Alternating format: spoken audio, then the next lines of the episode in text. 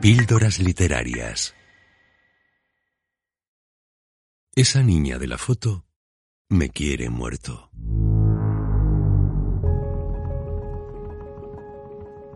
En el retrato enmarcado que ahora puedo sostener entre las manos sin que me tiemblen, aparece muy contenta jugando en Pirineos. Acaba de cumplir 13 años. Lleva una trenca verde, levanta los brazos como si quisiera abarcarlo todo y tiene la cara colorada de la emoción y del frío. A sus pies está Roberto, tirado en el suelo posando como una maja desnuda, solo que abrigado hasta arriba con un anorak. Han hecho un muñeco de nieve y luego, entre risas, la mayor le ha arrancado la cabeza. Todavía no están cansados. Todavía todo está intacto. En ese instante, Inés ignora que llegará un día en que me querrá matar.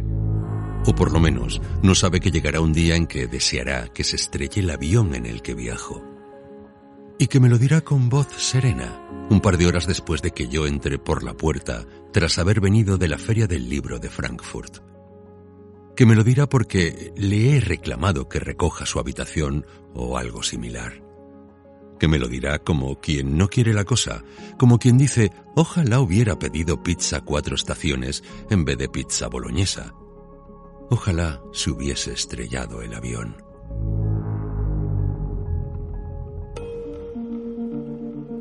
Pero estaba hablando de una foto.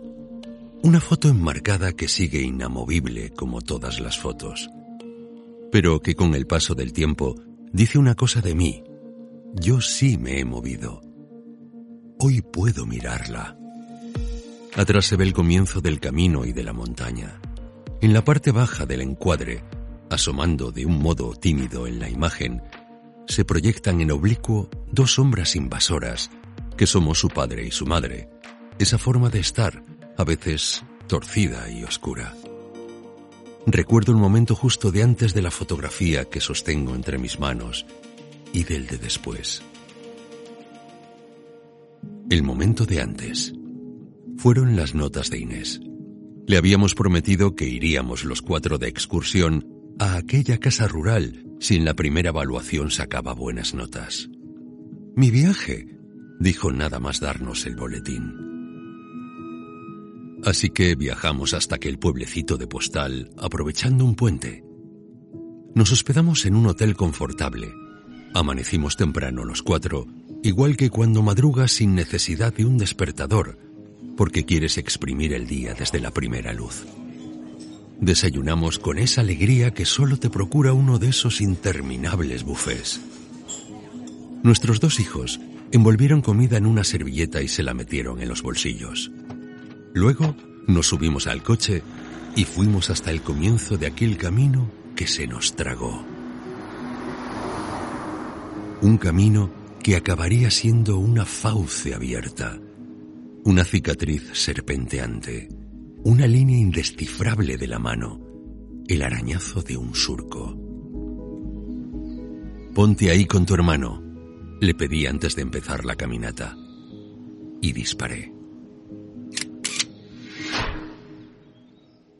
El momento de después. Inés vino corriendo sin bajar los brazos y se tiró a darme un beso mientras yo seguía en cuclillas. Caímos. La vieja Nikon de mi hermano Paco rodó por una peña y el objetivo se partió en dos. Aquella fue la última fotografía que hice del viaje. No hubo más excursiones así. Luego ocurrió aquello. Sí, fue como si se abriese una pequeña grieta en una esclusa que creíamos inquebrantable y todo se fuera inundando poco a poco gota a gota, con la rutina y el transcurso del tiempo, hasta ahogarnos en pena y silencio. Ya no me abraza esa foto enmarcada de la cómoda.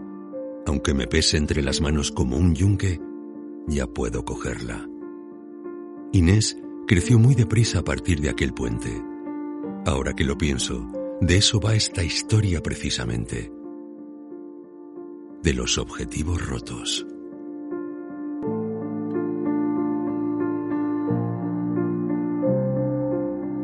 He deshecho la maleta después de llegar del aeropuerto. Siento la frase despiadada de Inés como un cepo que hubiese pisado al poco de entrar en casa. El dolor que no te suelta, el recuerdo de una trampa oxidada. Todos se han ido. Entonces veo la vieja fotografía ahí y me acerco como si me interpelara.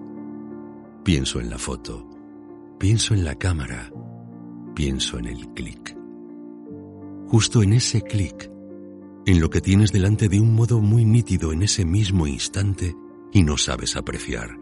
Una imagen hermosa, la sonrisa de los dos, juntos, buena luz, buen encuadre, todo lo que se puede tener y siempre das por seguro.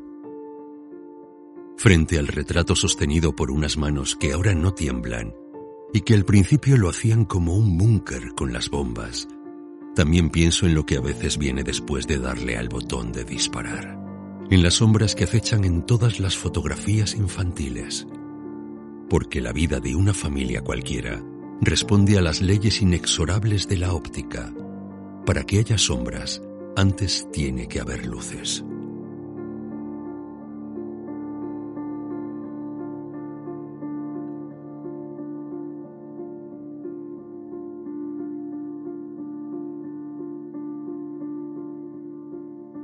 Fragmento de Los Incomprendidos de Pedro Simón